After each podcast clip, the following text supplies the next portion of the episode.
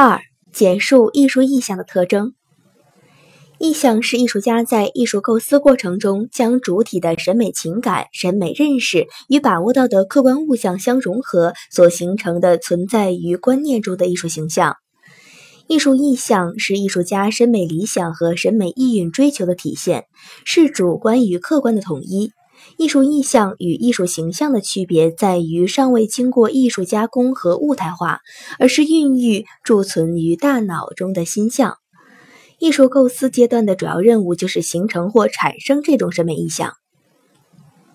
意象这一概念最早是中国古典美学中使用的术语，但是近代西方哲学与艺术理论也在使用这一概念。中国的《易经》中提出“观物取象，立象以尽意”，开中国意象论的先河。王弼提出“得意忘象”的命题。刘勰《文心雕龙》指出。独照之匠，窥意象而运金。刘勰从艺术构思的角度提出了意象这个范畴，有独特心得的工匠按照想象中的形象巧妙的剪裁润饰。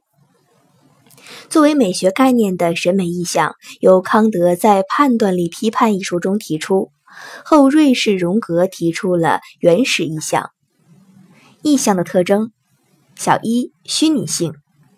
虚拟性是现实性的反面，意象一经物态化和物化进入艺术品中，便成为艺术意象，也就同时进入了非现实的层次。